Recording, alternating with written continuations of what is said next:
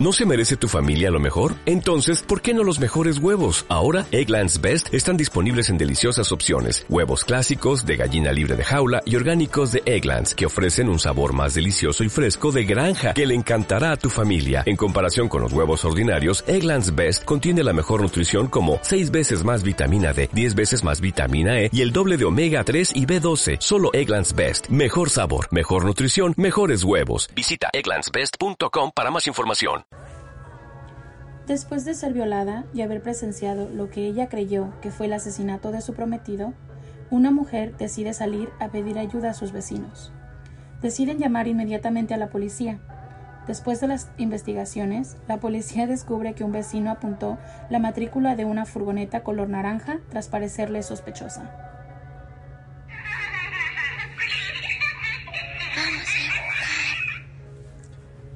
Hola, ¿qué tal amigos? Bienvenidos de vuelta a este podcast donde solo trabaja gente profesional. Muy profesional.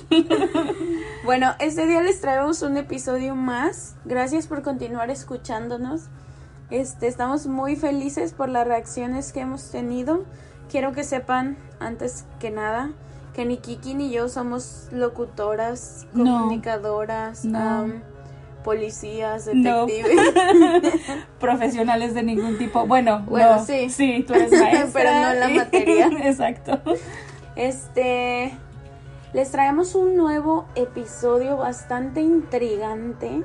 Es un... Una historia que no nos deja dormir y Sí. les vamos a decir para que ustedes tampoco puedan. Se unan a nuestro revolvimiento de tripas. Sí, sí.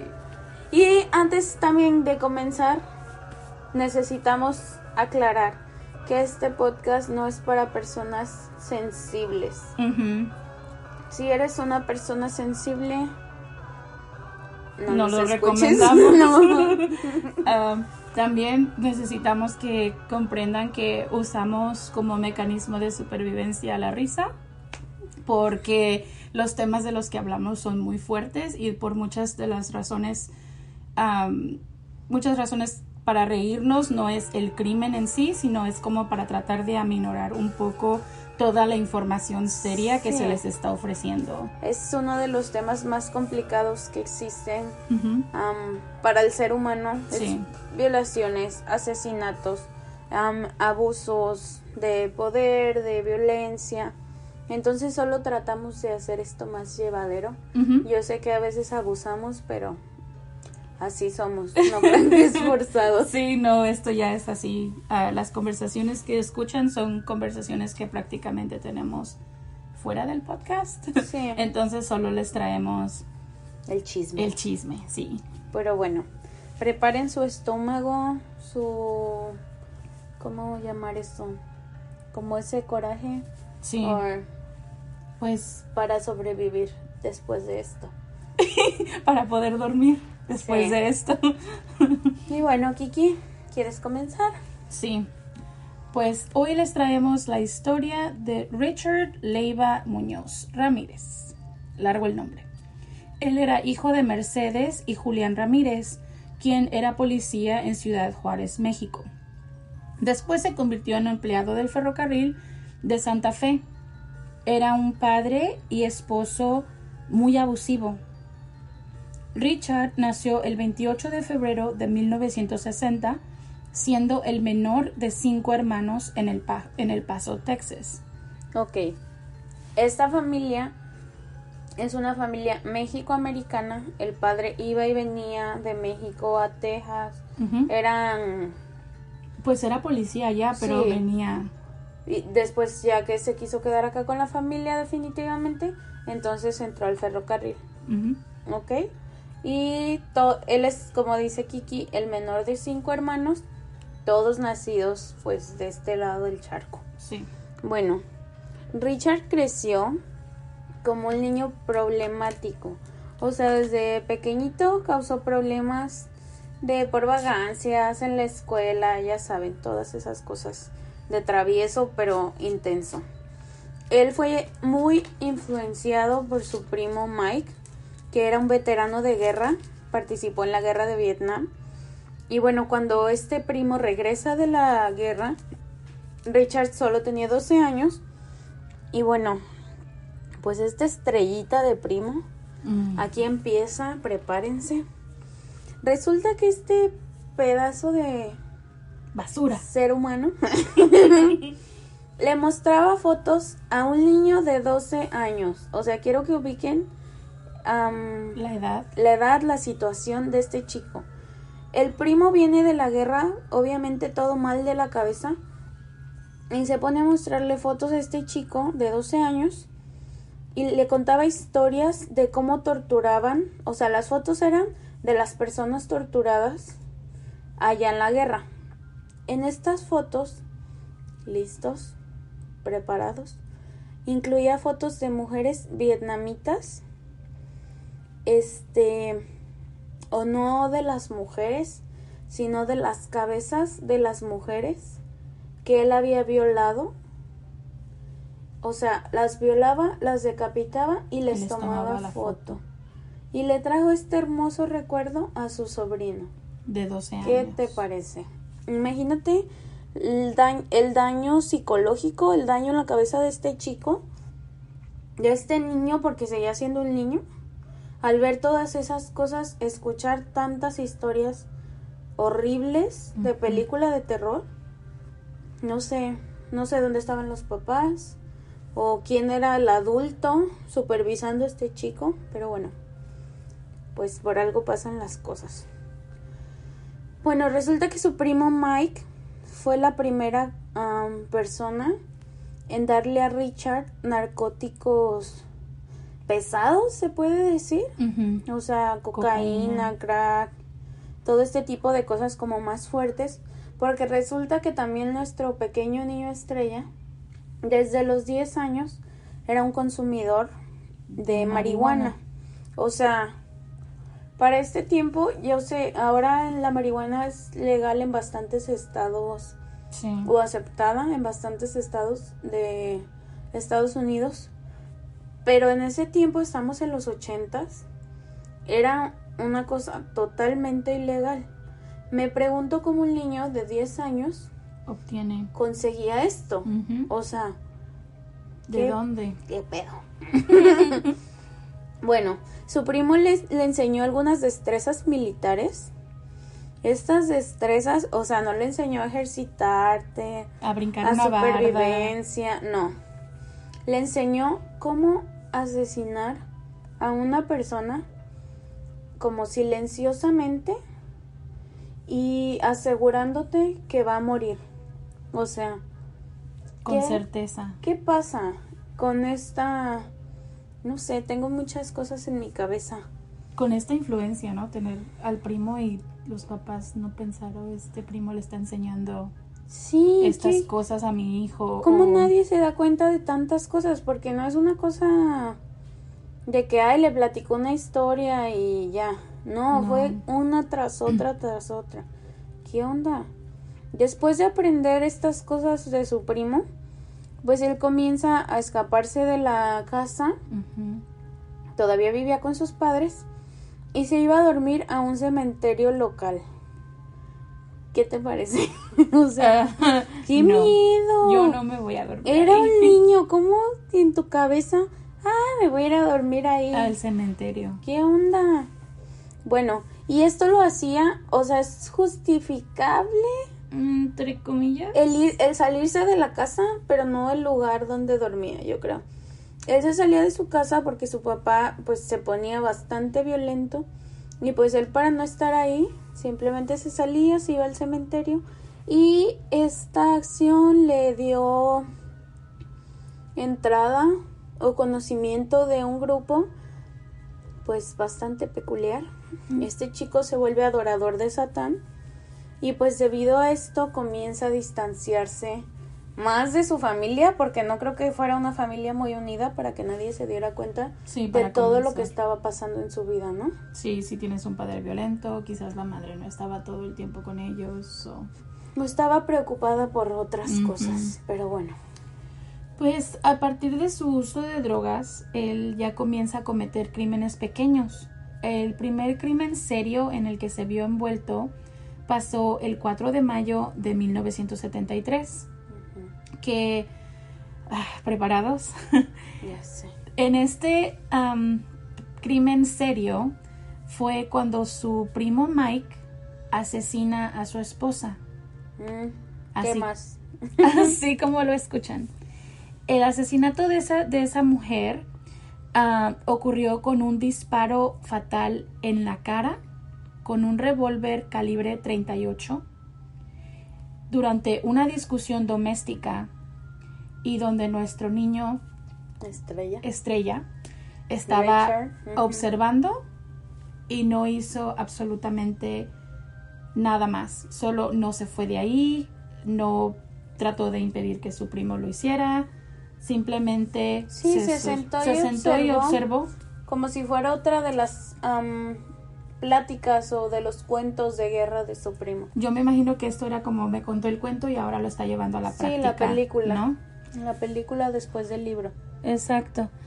Entonces, después de ese año, él se muda con su hermana y su esposo y comenzó a observar, es como un, Un documental, que se llama Peeping Tom. En este documental se muestran imágenes de víctimas siendo asesinadas, pero no muestran como al asesino, sino cuál es la reacción que tiene la víctima al ser asesinada. Y pues Richard ya miraba esto como si fuera tele regular, o sea, como si estuviera mirando caricaturas. Y Sí. pues en esto ya él, como Ale les comentó, él ya tenía el uso de drogas narcóticos más fuertes y estaba bajo la influencia de LSD mientras miraba pues todos estos capítulos.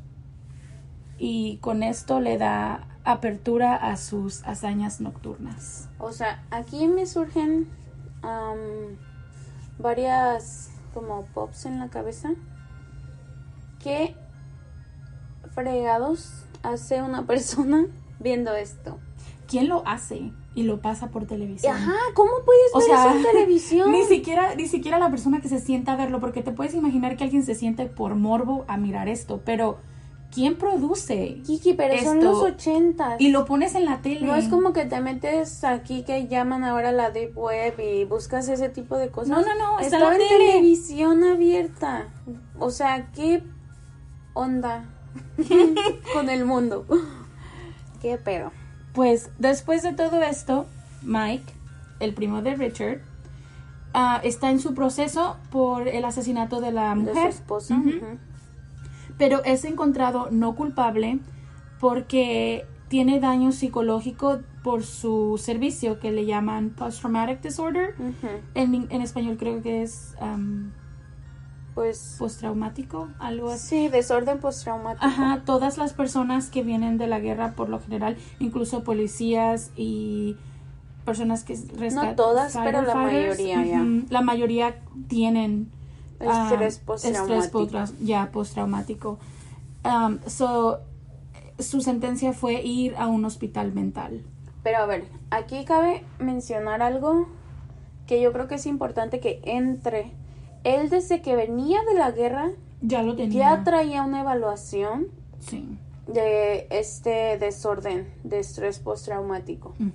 Y aún a pesar de saber que ya venía mal, lo dejaron ser una persona libre, se puede decir, Sin ningún tratamiento. sin tratamiento, sin ningún cuidado, sin ir a terapia o cualquier tipo de ayuda. Yo creo que esta parte es irresponsabilidad, pues de la persona que le hizo la, la evaluación psicológica. Yo creo que ahí fue la irresponsabilidad y también entra un poco justificación de por qué él hacía esto con el niño. A lo mejor era un tipo desahogo, porque estás de acuerdo que es una persona que necesitaba atención, Atención. no solo psicológica, tal vez hasta psiquiátrica. Sí. Pero, ¿sabes? Es que yo pienso que esa es la cosa en el tiempo que está la historia, que es en los 70s, por ahí, 70s, Ochentas, ajá. 80s. Es, en, ese, en ese tiempo las valoraciones psicológicas no eran tomadas muy en serio. Y yo pienso que esa es otra parte de lo que causa los problemas para él, por ejemplo, como Sí. no se toma muy en serio, a lo mejor existe, a lo mejor no existe, nosotros creemos que sí, pero pues no te vamos a atender por ello tampoco. O sea, es Pues como sí, te vamos lo a digo, dejar. es la responsabilidad de la persona que lo evaluó. Sí. Notó que algo no estaba bien y lo dejó. Y lo dejaron ir. Simplemente así. Y que causó la muerte de otra persona inocente. Sí. Otra porque no sabemos cuántas mujeres fueron inocentes Y en Vietnam y él abusó. Entonces, bueno, pero pues, como siempre decimos, ¿qué le vamos a hacer? Sí. No me voy a reír porque luego me regañan. bueno, Ay, bueno. Cuando Richard era estudiante todavía, ya como de lo que sería el equivalente a prepa, high school. Entró a trabajar en un hotel Holiday Inn local, de ahí de donde vivía. Y bueno, este sujeto, pequeño adolescente, usaba las llaves que él tenía para espiar a las personas cuando estaban dormidas. Como Kiki les dijo, ya empezaban sus hazañas nocturnas. Nocturnas. Y bueno, y no hacía nada más que ir a pararse a ver a las personas dormir. ¡Qué horror! ¿Qué pedo? Y obviamente lo despidieron después de que un cliente regresara al cuarto y lo encontrara intentando violar a su esposa. Eso pasó de observar cómo Sí. duermes a tratar de violar. Sí, ha de haber sido como la oportunidad. Entraba a los cuartos, tal vez eran hombres o parejas o familias y pues solo observaba. Pero a lo mejor, no sé, esa es mi teoría. Ya les dije, no soy criminóloga ni criminalística ni nada, nomás una mujer que le encanta esto. Yo creo que encontró la ocasión, una mujer sola, este, indefensa, dormida, y dijo, de aquí soy, vamos a ver cómo funciona esto de la violación que me platicó Mike. Mike. Entonces entra el hombre, el marido, lo golpea súper fuerte, pero obviamente levantaron cargos y todo esto, pero pues ya que era tiempo como de proceder, pues los cargos fueron retirados porque pues la pareja vivía en otro estado y simplemente no quisieron regresar solamente para testificar en contra de pues un chiquillo. ¿Cuántas cosas te habrían evitado? Sí, todo por flojera, pero bueno. Qué bueno, porque si no, no tuviéramos historia para hoy. Eso es cierto. no te rías, Ale. Ya, no, lo siento. Qué malo. Qué malo que les dio flojera. en 1977, él tuvo su primera detención y fue mandado a la cárcel juvenil por una serie de crímenes menores. Los crímenes menores vienen a ser como like, Robo, robo, like, en mínimo en una tienda. ya. Sí, se metió, por ejemplo. Te robas las chips y la metes a la bolsa. Sí, y o un refresco, ahí, cualquier ropa, cosilla. zapatos. Pero así. robos menores, pues, no es de que fue y asaltó al cajero y con arma. Sí, no, nada No, de eso. Nada, nada intenso. Y en el 82 estuvo en probatoria por posesión de marihuana y como Ale ya les había explicado, en este tiempo la marihuana no es legal, no es bien vista, todavía es una felonía. ¿Qué es probatoria, Kiki? Para los que no... Ah, sí, es cierto. Ah, en Estados Unidos existe un programa que se llama Probation, Que es probatoria, que cuando un, una persona que está en cárcel ah, puede salir Ajá. pero tiene que venir a registrarse, a firmar y tienes como, pues estás, como dice la palabra, a prueba. Ah, te dejan salir, pero tienes que estar siempre dispuesto a que la policía va a venir a checar, que no estés consumiendo drogas. que Demostrando estás- que lo estás haciendo Exactamente, bien. que estás recuperándote, pero pues obviamente fuera de la cárcel. Estás como cumpliendo tu sentencia, pero fuera. Entonces, am, él está en esto, en probatoria, por, los, por la posesión de marihuana. Después de los crímenes, él se muda a California a la edad de 22 años, pero pues ahí decide continuar con su historial criminal, cometiendo allanamiento y robo de morada, posesión de cocaína, robo de vehículos, y pues esto lo guía a una sentencia de cárcel yo creo que fue bastante corta porque no es mucho el tiempo entre el 82 y la siguiente vez que lo vuelven. Sí, ¿Sí me, sí me explico? sí. En el 84, en San Francisco, Rodríguez pues es acusado de asesinar a una niña de 9 años en el sótano de un hotel. Pero Ramírez. sí, Ramírez, porque él vivía en, en San Francisco en, durante este tiempo. Ah, la violó, la golpeó y antes de apuñalarla hasta la muerte, la colgó su cuerpo pues de un tubo. Y este asesinato no fue ligado, ¿cómo se dice? Como a sus asesinatos en serie que Ajá. tuvo después, sino hasta años más tarde, después de haber sido descubierto. Sí, o sea, esta, sucede este asesinato en el sótano del hotel donde él vivía, pero no se ligaron a los asesinatos de Richard Ramírez hasta después, años después de haber sido atrapado, sentenciado, shalala. Sí, El- es cuando ya Ajá. hacen como conexión, dicen, oh, espera, él vivía en este lugar, Sí, A este creo que tiempo- hubo un tip, ¿no? Alguien dijo, algo así. Ajá. Deberían checar eso porque... Creo que está ligado con Ajá. esta persona Y entonces específicamente hablando. investigaron, le preguntaron y el hombre dijo que sí. Claro, cómo no. Échenle otro. Mm. Pero bueno, Richard Ramírez fue denominado como The Night, The Night Stalker o The Walking Killer y también como The Valley In- Instructor. Instruct- yeah. Instructor. Something like that. Ya, bueno. ¿Qué quiere decir el primero, el acosador nocturno? El segundo, el asesino que entra o el asesino entrante. Y el tercero, el intruso del valle. Debido a que sus ataques siempre eran durante la noche. Recuerdan que Kiki les dijo, aquí comienzan sus hazañas de noche, que fue lo de entrar a, la- a los cuartos de hoteles. Pues bueno, aquí está el apodo que le dieron. El más popular fue The Night Stalker o el acosador nocturno. Y bueno, durante todos sus crímenes utilizó diferentes tipos de armas, tales como cuchillos, machetes, armas cortas, barras de hierro, martillos e incluso su propio cuerpo. Sí. O sea, no era como que planeara, ah, hoy voy a usar esto, hoy voy a usar aquello, sino que iba sobre la marcha. Y bueno, por lo general, cuando asesinaba varones, les daba balazos o los golpeaba hasta morir.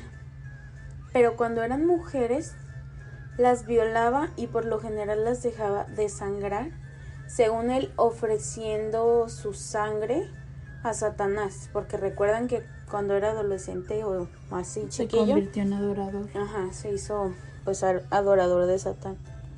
Y pues ahí le continúa. Entonces, el 28 de junio del 84, Ramírez comete su primer asesinato bajo el alias The Night Stalker. Su víctima fue una mujer de 79 años, quien fue abusada sexualmente, apuñalada y pues eh, todo bajo su propia casa. Cortó su cuello tan profundo que casi la decapita. Encontraron sus huellas dactilares en diferentes lugares estratégicos de la casa.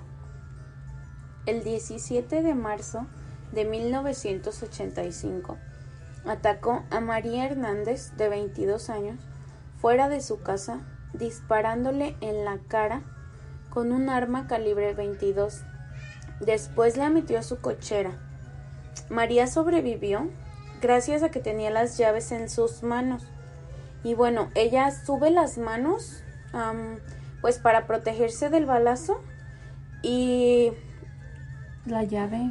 traía la llave colgando de un dedo, ves que las metes como en el un Con arito, ajá, lo metes a tu dedo y le quedaron las llaves colgando en la mano y esto ayudó como a Desviar. amortiguar, Mm. no desviar porque sí le entró, pero amortiguó como la intensidad de la bala. Que no fuera tan duro. Sí, no entró tan duro, por lo tanto pues ella logró sobrevivir.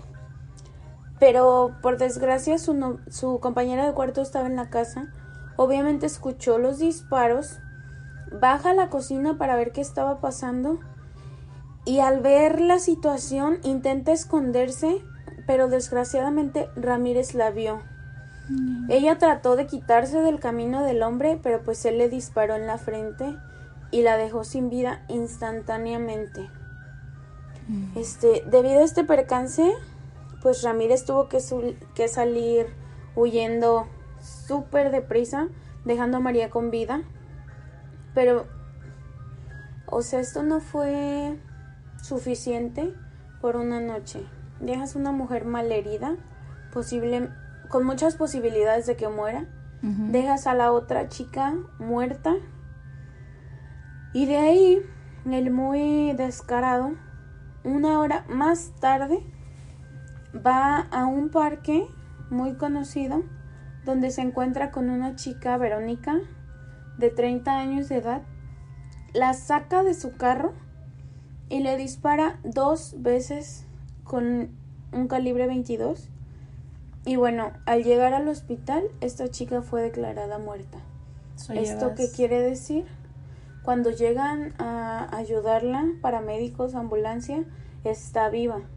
Pero en el transcurso al hospital murió y al llegar al hospital se declara pues, pues muerta. Hubo una, una cobertura mediática súper extensa y excesiva sobre estos tres casos, ya que se decía que había muchísimos testigos y no sé qué, pero pues ningún testigo fue real. Eran como pura gente que quería, no sé, 10 minutos de, fan, sí, sentirse importantes. O no sé por qué la gente hace, hace esto de dar como datos falsos. Nada más entorpecen las investigaciones. Alargan el procedimiento sí. Y tan pía que sigan sucediendo cosas porque la policía está enfocada en otra cosa. Sí, distraída de, lo que tiene que estar haciendo. Pero bueno, este esto desembocó la creación pues del pánico, ¿no? social fueron tres ataques en una, misma, noche. y dos de ellos terminaron en, muerte. Obviamente, ¿qué esperas de la sociedad? Pánico. Y más en esos tiempos que pues no había tanto esto, ¿sabes? No, la gente era más confiada sí. en la bondad, entre comillas, de otras personas. So, el 27 de marzo de 1985, entró a una casa alrededor de las 2 de la mañana. Asesinó a un hombre de 64 años con un disparo en la frente mientras él dormía. La esposa de este hombre, Maxine, de 44 años, se despertó abruptamente por el disparo. Ramírez la amarró y la golpeó abruptamente, exigiéndole que le dijera dónde estaban sus cosas de valor. Mientras él estaba esculcando el cuarto, Maxine se sacó las manos y tomó un arma que estaba debajo de su cama. Pero pues el arma no estaba cargada. Ramírez se enfureció tanto que le disparó tres veces. Y fue por un cuchillo, el más largo que encontró en la cocina, y mutiló, a, la apuñaló muchísimas veces y la mutiló. Después les voy a dar un dato muy creepy. Prepárense si tienen una cubeta cerca, abrácenla. Sí. Porque tal vez vomiten. Sí, es cierto. Pues este hombre, no con solo apuñalarla y mutilarla, le saca sus ojos y los acomoda en un joyero, de forma de que fueran encontrados por el personal de forenses. Mirándolos. Ajá. Él lo que quería es que cuando abrieran el joyero, los, ojos. estuvieran, obviamente no los van a estar viendo, pero en la posición como si, lo, como, si, los estuviera viendo. Qué aterrador. Y no me imagino el pobre sujeto o la pobre persona que encontró esto. Debe ser aterrador. Supongo que están preparados para este tipo de cosas, pero what the fuck? Es una locura. No es como que llegues a un lugar y estás esperando o no es como que llegas y, es algo, es, es poco común. Yo creo que incluso viendo que le sacaron los ojos y estando buscando pues los ojos, encontrarlos de esta forma de todos modos te impacta, aunque estés buscando eso específicamente. Es que de la forma en que lo hizo, es como como para burlarte. Sí, exacto. Te estás burlando de la Sí, gente que está sí, sí, sí. levantando esta escena. Definitivamente. So, la autopsia determinó que todas las puñaladas y las mutilaciones fueron post-mortem, o sea, después de que falleció, en esta escena. Gracias a Dios. Sí, Por fortuna esta mujer falleció al momento de los tres balazos para y que no, no, tocó padecer los apuñalamientos, la mutilación, nada de eso. ¿No? Que O eso sea, ya es overkill, es como demás. O sea, Sí. ya, la, ya la asesinaste y todavía pero te vas a dentro la de lo terrible hay que ver la parte positiva.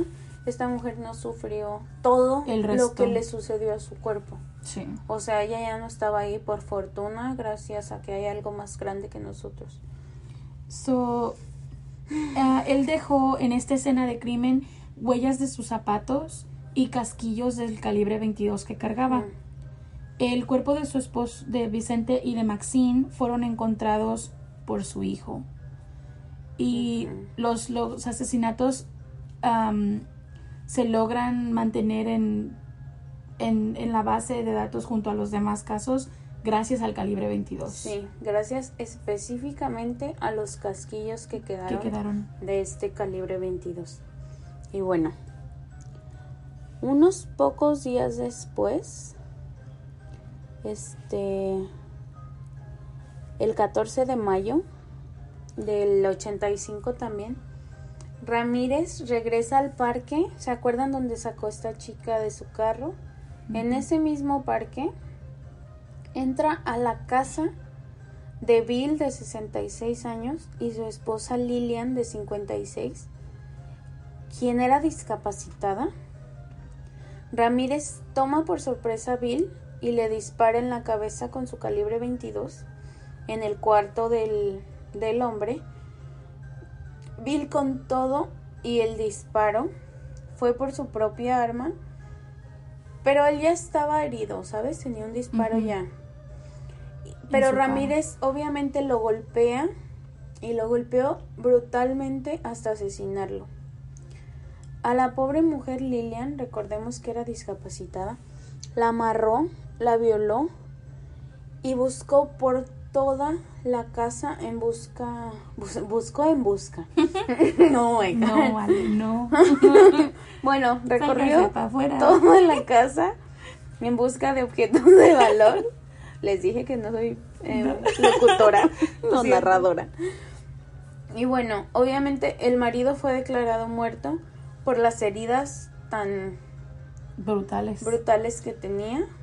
La mujer Lilian fue, o sea, sobrevivió, tuvo daños obviamente, aparte de psicológicos, físicos, pero pues sobrevivió. Y pues a unos días más tarde, el 29 de mayo del 85, Ujú. Richard roba un Mercedes-Benz en el que fue a la casa de Mabel, una mujer de 83 años, y su hermana Florence, de 81. Encontró un martillo en la cocina, dejó a las dos mujeres incapacitadas en sus camas. A Maribel la asfixió con un cable y dibujó un pentagrama en los cuartos para hacer sus ofrendas a Satanás. Las mujeres fueron descubiertas dos días después, vivas. Pero Maribel sucumbió a sus heridas y falleció en el hospital unos días más tarde. Aquí quiero como mencionar algo. Él solamente las golpeó en lugares estratégicos para dejarlas Incapacitadas. incapacitadas. O sea, rodillas, brazos. Solo las golpeó para que no se pudieran mover. Mover. Y yo me imagino que esperando a que murieran para poder terminar como su ofrenda, pero sin él matarla. Porque él lo que le gustaba era que se desangraran. Desangraran. Porque lo que ofrecía era la sangre, no el asesinato en sí. Sí. Pero pues las mujeres de alguna forma sobrevivieron hasta dos días después que las encontraron. Pero pues una de ellas Y era demasiado sí tarde. era de- no y era demasiado lo que le había pasado, ¿sabes? Sí, es que es eh, si te pones a pensar los daños a tu cuerpo y para el hecho de que sobrevivieran dos días eso es, Sí, sin atención médica exacto, y sin después comer, sin nada. sí, E- Eran mujeres de edad bastante avanzada. avanzada, para soportar tanto, la verdad.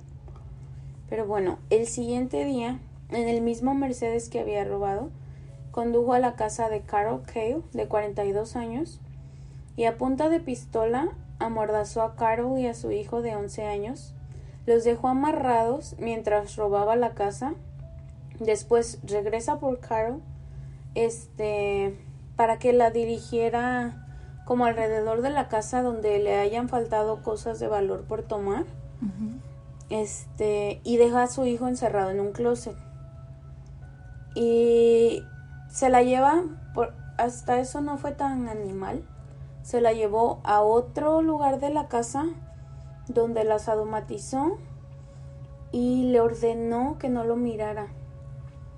Pero pues esta mujer no dejó de hacerlo lo continuó mirando y a pesar de que le dijo en repetidas ocasiones que no lo hiciera. No me mires, no me mires, ella lo siguió haciendo. Entonces este monstruo lo que hizo fue sacarle los ojos con la pistola. ¿Cómo lo hizo? No tengo idea ni la quiero tener. No, yo tampoco. Solo sé que así lo hizo. Y pues bueno, después de esto, sacarle los ojos, violarla, maltratarla, trae al pequeño, a su hijo, a la habitación donde estaba Carol y los amarra juntos con unas esposas. Imagínate el terror para este chico, pues chiquito. Sí, este, está chico. Pues sí, está chico, es un niño, pero no lo suficientemente chico. Para no entender. Sí. Sí. Imagínate ver a tu mamá sin ojos, toda golpeada. Ay, no, no, no. Qué horror, de verdad, qué horror. Pues aquí continúa su serie. La noche del 2 de julio del 85, en un Toyota robado, seleccionó al azar una casa y esta resultó ser la de Mari Cano, de 75 años de edad.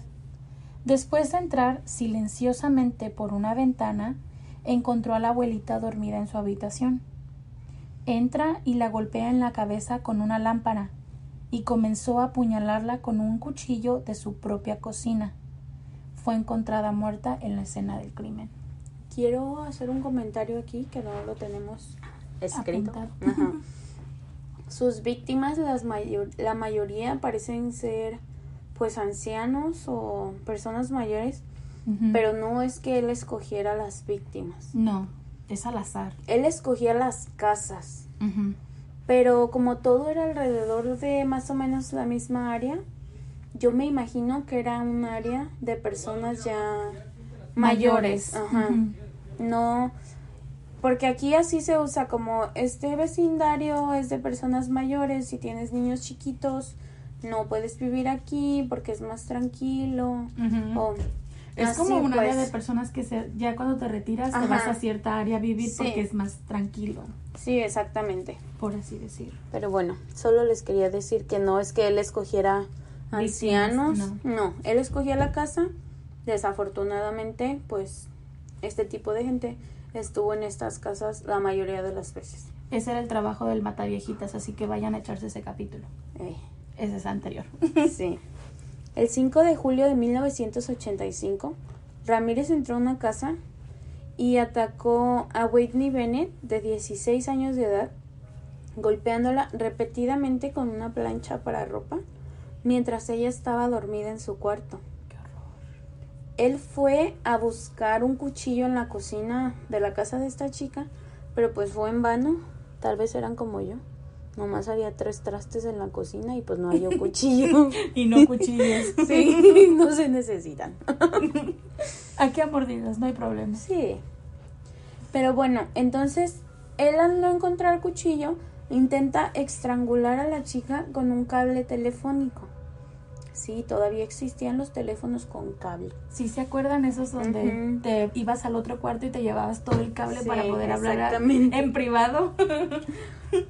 Esos mismos. Pero bueno, mientras él estaba intentando asesinar a la chica, Richard dice que él observó salir como una aureola de luz del cable con el que estaba estrangulando a la chica y que ella comenzó a respirar de nuevo O sea, ya había parado de respirar.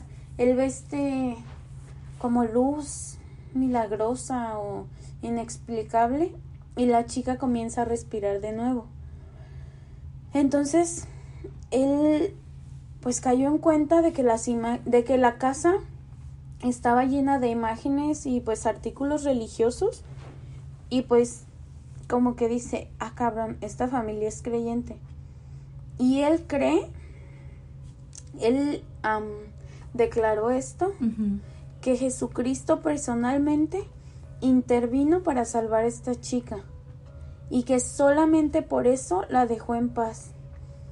O sea, para él ese día Jesucristo fue a esa habitación, hizo pues brillar ese cable, ajá, y le regresó el aliento a esta chica.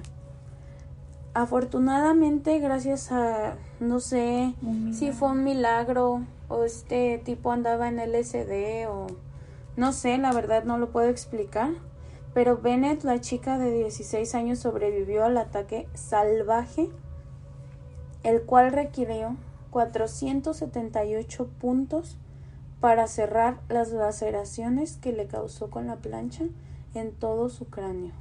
¿Te imaginas? Imagínate, 478 puntos. Ajá. Qué horror. Qué horror. De, verdad. de verdad le destruyó. Sí, pues toda la cabeza, porque fue alrededor de todo el cráneo. Qué terror. No, qué horror. Pero por algo pasan las cosas y por algo esa chica sobrevivió. sobrevivió. Exacto. El 7 de julio de 1985, Ramírez entra a otra casa. Esta vez es la de Joyce Nelson, de 61 años de edad, en Monterey Park, que es, el, mismo parque. la encontró dormida en el sillón de su sala y comienza a golpearla hasta morir, pero esta vez decide utilizar solamente patadas y puños, así como lo oyen. La mató a golpes con, sus con su propio cuerpo. El arma fue su propio cuerpo. Sí, esta vez no fue cuchillo, martillo, lámpara. Fue él mismo. Fue él mismo. Fue tan fuerte la golpiza que le dejó una impresión de la suela de su tenis Avia en su cara. Justo después de salir de esta casa, él entra a otras dos esa misma noche escogiendo por desgracia la de Sophie Dickman, de 63 años de edad, a quien atacó y amarró de las manos a punto de pistola. Intentó violarla y robó su joyería. Después de tomar todas sus joyas, le dijo que tenía que jurarle por Satán que ya no le tenía, no tenía ella ninguna otra joya o ningún otro artículo preciado en la casa. Una vez que ella dice, te lo juro por Satán, él decide irse. ¿Y la dejó? Y la dejó así. Solo porque ella lo hizo. O sea, le dijo las palabras específicas. Te, lo juro por, Satán. Solo por eso la dejó. La dejó viva, no la violó, no siguió pues maltratándola. Qué horror.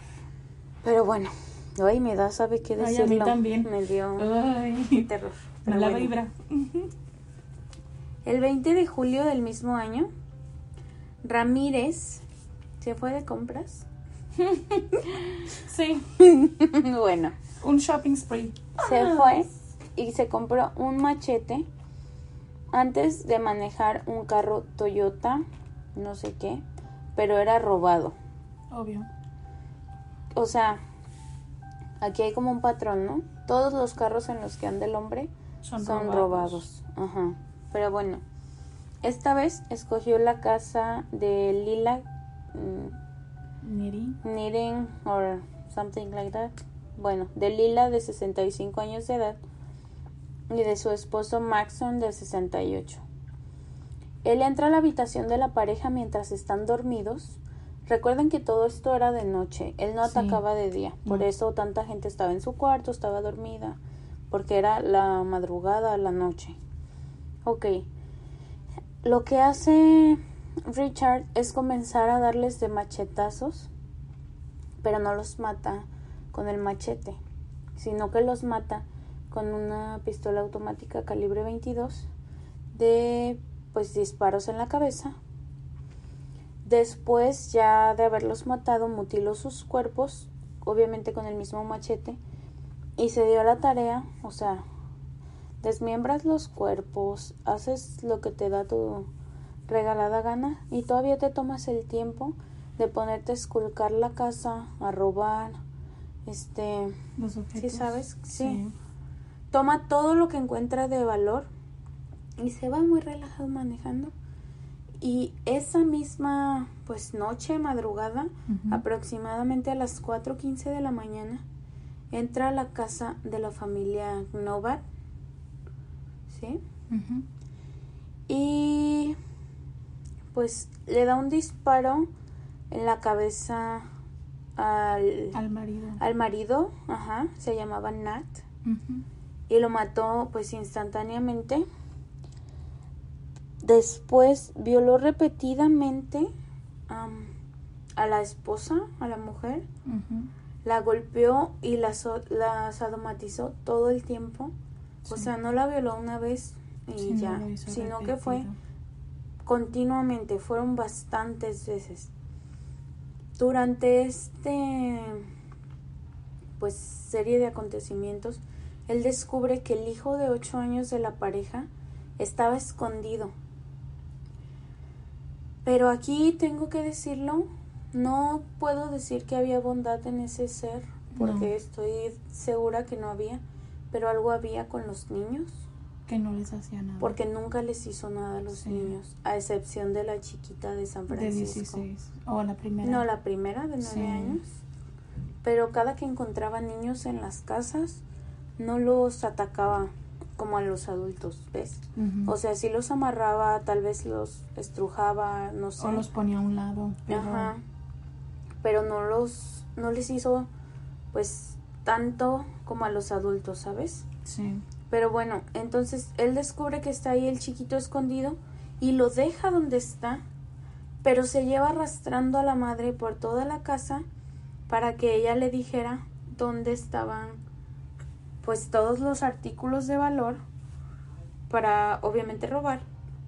Y bueno, a esta mujer también la hace jurar por Satán que no hay nada más escondido pues de valor en la casa. Ay, no. Ya sé, qué horror. Pues el 6 de agosto del 85, Ramírez decide entrar a otra casa. Y esta es la casa de Virginia y Chris Peterson. Entra a su habitación y los amenaza para que no se muevan. So, estamos pensando, están despiertos. Es de noche, pero están... Sí, recostados Re- en la cama los dos. So, les pide que no se muevan y ah, para, para que no lo hagan, él apunta la pistola directamente a la cara de Virginia. Los estaba amenazando. Si se mueven, Le pues disparó. la mato. Exacto. Ajá. Entonces, am, después am, decide dispararle a Chris y le da una vez en la 100 y intenta hacerlo dos veces más, pero Chris esquiva las balas. Sí. Hace como un movimiento para su mujer y entre los dos se le avientan encima a Ramírez Sí, empezaron a, pues, A literalmente luchar por su entre vida. los tres. Y es que, si ves ese momento de distracción y, o sea, es la adrenalina, yo creo que te hace reaccionar. Es Sí. ahora o nunca y es mi vida o la O la suya. Y te lanzas, yo creo. Yo pienso que sí. Sí, es O que sea, es- es como entre los dos quisieron desarmarlo y mandarlo. Y es que eran dos contra uno y ya lo tenían, se puede decir. Sí. Pero, pues, Pues, bueno, al sí final se logró escapar. Sí, sí se logra escapar. Y dos días más tarde, Ramírez conduce otro carro robado hacia un bar y escoge, pues, dos, unas casitas por ahí. Sí, de las que estaban ahí fuera del bar, o sea, ni siquiera Ni se si- molestó ajá, en... en irse para otro lado. O sea, simplemente fue al bar y dijo, ah, me gusta esa casa y Sí, ahí voy a así, ir. efectivamente. Ah, pues esta es la casa de... No se llama Shakira. Charika. Sharika. No me sé el apellido. O sea, una disculpa. Algo así. Sí. de 27 años y de Elías de 31, Que era su marido. que era su marido. Ujú. Después de las 2.30 de la mañana, él entra a la habitación principal y mata a Elías inmediatamente con un calibre 23. Porque yo creo, voy a interrumpirte, el marido pasado, él se la jugó, Dejándolo. si te mueves la mato, no sé qué, o sea, como intentó negociar, si se Ujú. puede decir, lo intenta matar a él y falla. Y se vio en Entonces, el ahora qué hizo antes de que se despierten, este que es el que me puede dar pelea por ser el hombre, lo Se mata inmediatamente, ni siquiera les da tiempo de nada. Estaban dormidos, o sea. Exacto. Y a ella le amarra las manos y la golpea mientras la forzaba a decirle dónde estaban las joyas familiares. Después abusó de ella, la sodomizó y repetidamente le dijo que tenía que jurar por, Satás- por Satanás que no iba a gritar durante el asalto. O sea, se imaginan, la está golpeando, la está lastimando, la está hiriendo de una forma increíble, su esposo está muerto y le dice, tienes que jurar que no vas a gritar. Pero esta mujer tenía un buen motivo por el cual se quedó callada Sí. y juró lo que Lo que juró. Pues esto era que ella tenía un pequeño hijo de tres años de edad, quien entra a la habitación y Ramírez lo amarra, lo pone a un lado y continúa violando a su madre. Después de que Ramírez se fue, ah, Shakina desa- desa- se desamarró y desamarró a su hijo y lo manda con los vecinos para que pida ayuda. Imagínate. Es un chiquito, son tres añitos. No, imagínate cómo está ella de brutalizada que no pudo ella Y ir a pedir ayuda. Tuvo que mandar, o sea, imagínate el terror, todo lo que te acaba de pasar y tener que mandar a tu bebé por ayuda, ni siquiera sabes si realmente comprendió lo que le dijiste. Lo tienes que dejar salir de la casa, no sabes si ese imbécil sigue Está afuera. fuera. Ay, no, qué horror, de verdad, qué terror. Pero bueno. Ramírez estaba obviamente todo el tiempo siguiendo la cobertura de los medios sobre sus crímenes. Yo creo que esto es un poquito del ego. Ajá. Pero bueno, él estaba siempre al pendiente de qué se, de qué se decía sobre los, crin- los crímenes del acosador nocturno. Obviamente nadie sabía que era él. Y bueno, como vio que era bastante intenso, ya era mucha búsqueda, Muchas estaban muy enfocados, pues él deja Los Ángeles y se muda al área de la Bahía de San Francisco. Esto fue en agosto del 85. Para el día 18 de agosto entra a la casa de Peter y Barbara Pan. O sea, entró a Peter la Pan. casa sí, de Peter Pan. De Peter Pan. Lamentamos decirles que Peter Sí. Pan muere. Se hizo adulto y murió. Pero bueno, No, no es cierto. le dispara a Peter de 66 años en la 100 mientras el hombre estaba dormido. Como les digo, ya no le volvió a pasar De que dejara a los maridos despiertos ya. Exactamente. Pero bueno, lo asesina, después abusa sexualmente de Bárbara, que tiene 66 años, y cuando termina, pues le dispara en la cabeza y los deja ahí para que se murieran. O sea, literalmente solo entró a... Asesinarlos. Sí. Y bueno, como les digo, los dejó ahí que se murieran. Este, pero no solo esto. Él usa un labial, ¿te acuerdas como como con las hermanas, la casa de las hermanas, que era como una ofrenda? Pues en este caso también dibuja un pentagrama con el labial en la pared y escribe la frase Jack the Knife, que en español quiere decir algo así como robar el cuchillo, róbense el cuchillo, el robo del cuchillo. O- Es que es como la palabra, cuando alguien te dice algo así como Jack something, es como que te lo van a quitar, que te lo van a robar. So, cuando escribe Jack the Knife es como robo del cuchillo, algo así. No Sí. tenemos como una traducción correcta porque es No es una palabra que tenga traducción en Ajá, es, español. es como este que le llaman el slang, Ujú. el- que es modismo. sí, en es un español. modismo. Ujú, es un modismo. nosotras tenemos nuestra propia teoría. No era Peter Pan, esa era otra teoría. Pero tenemos una teoría acerca de la frase. Diles, Kiki. Pues nosotros pensamos que es posible que quisiera decir Jack the Night. So, como el robo de la noche, como queriendo decir me estoy robando sus noches. Pero pues a lo mejor el hombre no sabía escribir y pues se le ocurrió sí, escribir porque son pues dos letras de diferencia. Puede ser que con la adrenalina, las drogas, este... O quién sabe qué carajos estaba pensando. Sí, sabe que tenía el que trip traía en la cabeza la bestia esa. Ay. Pero bueno. Pues en la escena se descubrió que la balística y la huella de los zapatos de las escenas de Los Ángeles coincidían con esta escena en San Francisco. Y la alcaldesa de San Francisco en este tiempo, Diane Feinstein, divulgó a las televisoras en una rueda de prensa toda la información sobre el crimen. Sí, o sea que coincidieron, que era lo mismo que Los Ángeles, Y bueno, esto creyó, creyó. no, no creyó. No, creo. Esto creó una situación con los detectives de los crímenes. Sí, pues ellos ya estaban enfurecidos porque el caso, al poner el caso fuera hacia los medios, ya era una fuga de información muy importante porque se pensaba que el asesino estaba pendiente de la cobertura y podría destruir evidencia forense crucial. Y pues no estaban tan perdidos. No. O sea, realmente Richard Ramírez estaba al pendiente y escuchando cada cosa que se decía del acosador nocturno. Exacto.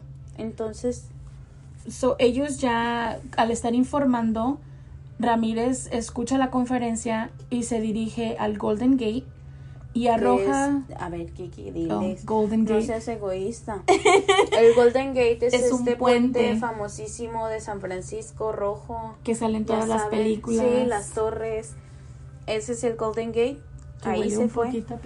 Sí, no les arruine su momento. Y tiene chicles pegados en las No, no se crean, está muy bonito. Si pueden ir, vayan y huelan. Y vean los chicles ustedes mismos. Pongan el suyo propio.